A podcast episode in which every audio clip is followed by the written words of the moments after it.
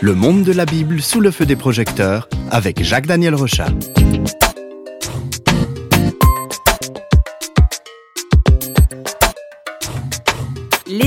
Flash Bible sont conçues tout spécialement pour nous amener à découvrir les différentes facettes de la Bible. Et aujourd'hui, le livre qui nous occupe, c'est le livre des actes. L'auteur est un certain Luc et vous allez nous en dire plus, Jacques Daniel. Oui, alors Luc, c'est un auteur qui avait à cœur de, de, laisser un témoignage fidèle des événements de son temps.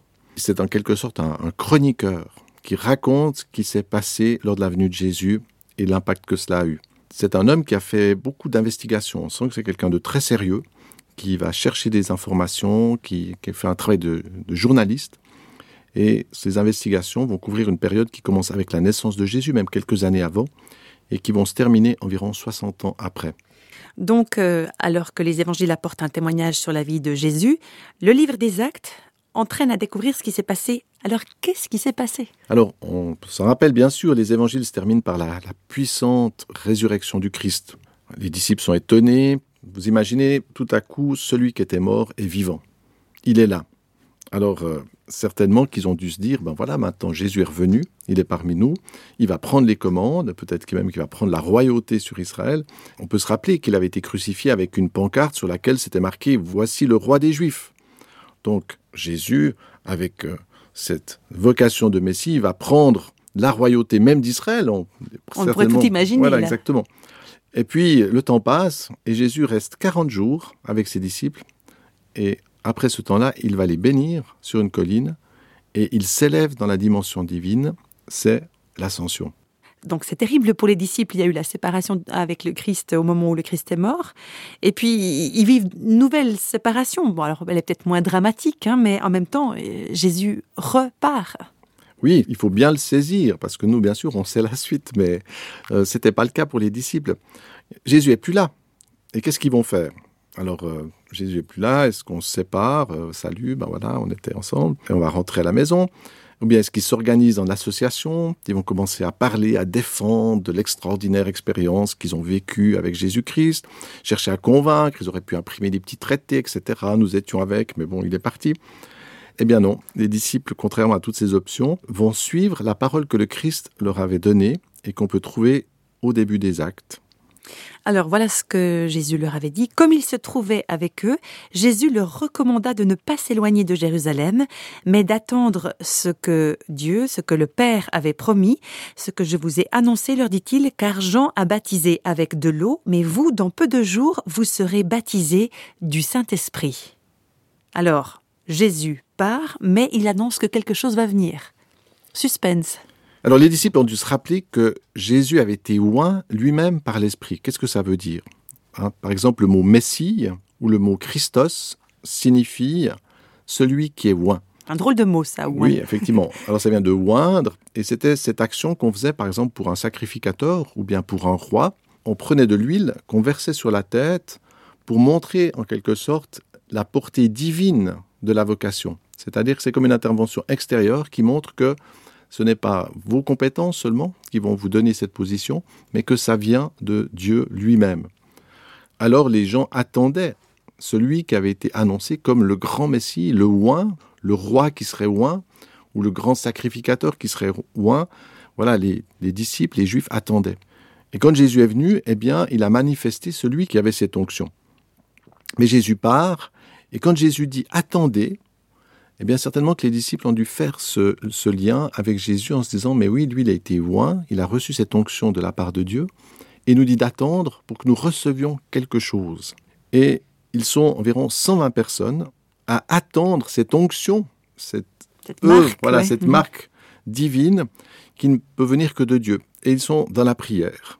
Eh bien, pendant ce temps, les Juifs sont en train de se préparer pour célébrer la fête des moissons, cette fête qui a lieu peu près 50 jours après Pâques, eh bien, va célébrer la moisson, puis même les rabbins célèbrent aussi au travers de cette fête la réception de, de la Torah, de la loi, sur le mont Sinaï. Le jour de la fête, les Juifs sont venus de tous les pays pour euh, assister aux festivités, ils sont à Jérusalem, et c'est à ce moment-là que quelque chose d'absolument extraordinaire va se passer sur cette petite communauté qui est dans la prière, Et cela, on peut le lire au début du chapitre 2. Alors on va prendre le, temps de lire ce, passage. Hein. Le jour de la Pentecôte, ils étaient tous ensemble dans le même lieu. Tout à coup, il vint du ciel un bruit comme celui d'un vent impétueux, et il remplit toute la maison où ils étaient assis. Des langues semblables à des langues de feu leur apparurent, séparées les unes des autres, et se posèrent sur chacun d'eux, et ils furent tous remplis du Saint-Esprit. Donc là, c'est cette promesse que Jésus avait faite qui est en train de s'accomplir.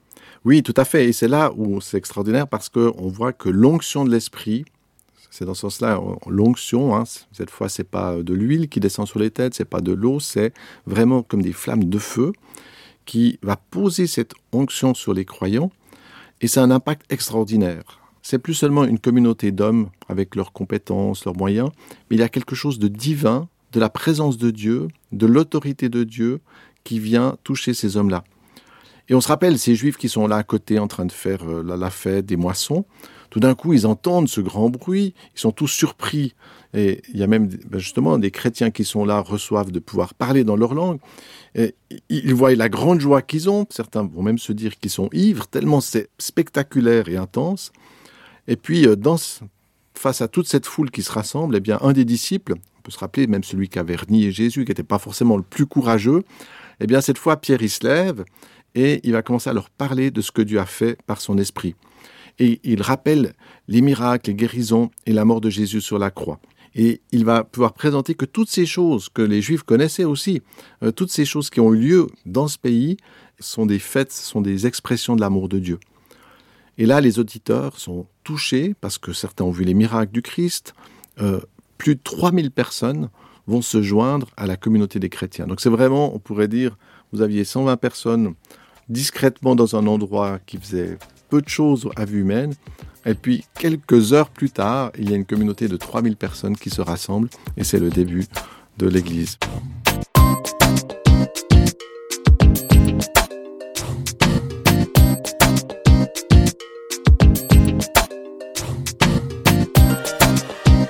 Donc sans faire de, jeu de mots, c'est un petit peu avec les flammes de feu, c'est comme l'étincelle qui met le feu aux poudres. Oui, et, l'onction, et ça c'est aussi très fort, c'est que l'onction qui était sur Jésus n'était pas simplement euh, une espèce de vocation divine. Jésus va le dire, l'onction qui était sur lui par l'Esprit de Dieu, c'était de pouvoir aimer, de pouvoir délivrer, euh, de pouvoir apporter le salut. Et cette onction de l'Esprit, eh bien, quand elle se dépose dans l'Église, elle va conduire les croyants à faire la même chose. Et ça, il faut le dire, cette onction, c'était pas simplement de faire des célébrations avec des messages ennuyeux, avec simplement des chants, des temps de prière. Non, l'onction de l'esprit va conduire ces hommes et ces femmes à pouvoir prier pour les autres. Il y aura des guérisons, il y aura des miracles, il y aura une vie communautaire extrêmement riche, des relations de qualité. À partir de ce moment-là, ce témoignage du Christ, de l'œuvre de Christ, c'est pas quelque chose de théorique, c'est pas des concepts théologiques, c'est vraiment une vie qui impressionne et c'est un espèce d'aspirateur. Les gens viennent parce qu'ils découvrent quelque chose qui ne peut venir que de Dieu. Et pourtant, ce, succès va pas plaire à tout le monde. Oui, alors c'est vrai, on peut se rappeler l'adversité et la jalousie qui s'étaient manifestées contre le Christ et qui a conduit à, à ce qu'on le mette à mort. Eh bien, ces haines, ces adversités sont toujours présentes. Et l'Église doit très vite affronter des persécutions. On commence à arrêter les chrétiens, on les frappe, on les enferme en prison, simplement parce que ces gens aiment Jésus, eh bien, ils sont persécutés. Et cela va aller très loin puisque certaines personnes comme Étienne vont même se faire lapider à mort. Les violences et les persécutions sont tellement fortes dans la région de Jérusalem que ça conduit les chrétiens à devoir fuir et se disperser. Et puis ça rappelle aussi que même de nos jours, hein, dans de nombreux pays, euh, le fait même d'être euh, chrétien peut encore valoir la prison ou même la mort hein, pour des personnes. Oui, tout à fait. Et dans le livre des Actes, on va voir que un des acteurs de cette violence, le plus grand oppresseur en quelque sorte, euh, contre les chrétiens, se nomme Paul il est animé d'une telle rage qu'il veut poursuivre les chrétiens et les ramener liés à Jérusalem. Donc non seulement les chrétiens partent pour fuir, mais lui, comme un chien de chasse, il va encore aller leur courir après pour aller les rechercher, pour les ramener, pour les mettre en prison. Et puis le chapitre 9 nous raconte que tout s'est pas passé exactement comme il pensait. Et c'est ce qu'on peut lire dans les versets 3 et 5 de ce chapitre 9. Comme il était en chemin, et qu'il approchait de Damas, tout à coup, une lumière venant du ciel resplendit autour de lui. Paul tomba par terre et il entendit une voix qui lui disait Paul, Paul, pourquoi me persécutes-tu? Paul répondit, Qui es-tu Seigneur? Et le Seigneur dit, Je suis Jésus que tu persécutes. C'est hallucinant hein, cette rencontre, c'est complètement fou.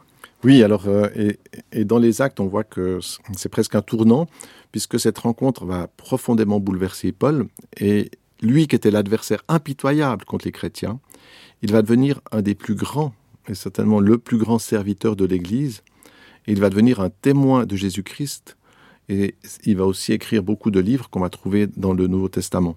Alors jusqu'à ce moment-là, la foi dans le Christ est exclusivement réservée aux Juifs. Comment est-ce qu'elle va sortir de cette limite? Effectivement, beaucoup de gens oublient que le Christ et tous les premiers chrétiens étaient des Juifs. Pour eux, à cette époque-là, un Juif ne mangeait même pas avec un Romain, par exemple. C'était un autre monde. C'était considéré comme impur.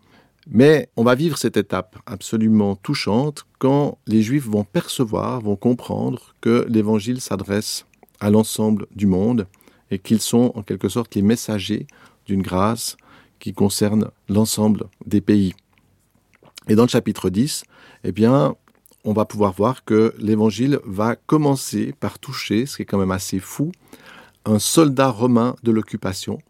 C'est-à-dire que l'évangile a été capable de traverser déjà la haine de l'oppresseur, le romain, de traverser la haine de celui qui était d'un autre monde, qui est en quelque sorte dans l'impureté euh, pour les Juifs, et ils comprennent que non, voilà, ils apportent l'évangile aux Romains, et à partir de là, eh bien, on entre dans une dynamique de diffusion qui sera mondiale.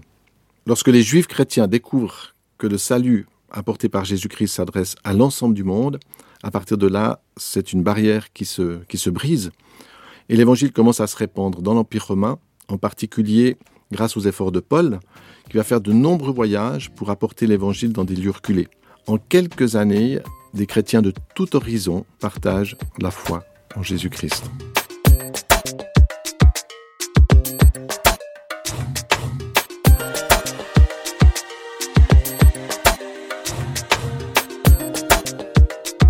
Alors Jacques Daniel, il est temps de conclure. Qu'est-ce qu'on pourrait dire finalement de ce livre des actes? Alors les, conquêtes des empires se sont faites par les guerres, mais ce n'est pas du tout le cas de la foi chrétienne. Et c'est bien de se rappeler que pendant trois siècles, le christianisme s'est diffusé uniquement par un rayonnement paisible. Il a convaincu par des guérisons, des transformations de vie, des soins aux pauvres, l'amour entre les personnes. Pendant trois siècles, les chrétiens ont été principalement persécutés.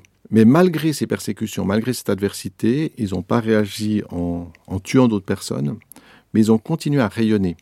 Et un jour, et ça c'est très touchant, cette bonne nouvelle de l'Évangile, eh bien, elle est venue dans mon pays, elle est venue jusque vers moi, à travers cette chaîne de gens qui se sont consacrés pour témoigner. Et moi-même, j'ai pu reconnaître le Christ personnellement. Donc tous les croyants du monde, tous les chrétiens, doivent avoir une très grande reconnaissance envers ceux qui, tout au début, ont décidé de partager ce trésor. Et très souvent, ils l'ont fait au péril de leur liberté ou même de leur vie. Donc le cadeau de l'Évangile, c'est un cadeau dans lequel il y a beaucoup de sang qui a coulé, de gens qui ont été persécutés, qui ont été rejetés, qui ont été enfermés, mais malgré tout, malgré ce sacrifice, ils ont été prêts à nous l'apporter. Totalement pacifique. Jamais on peut dire on annoncera l'Évangile par la puissance des armes ou par la force, ça s'est fait dans l'Église, mais c'était une erreur. Cette vraie conquête de l'Évangile, c'est celle qui se fait par l'Esprit, par l'amour, par la démonstration de cette bonté de Dieu.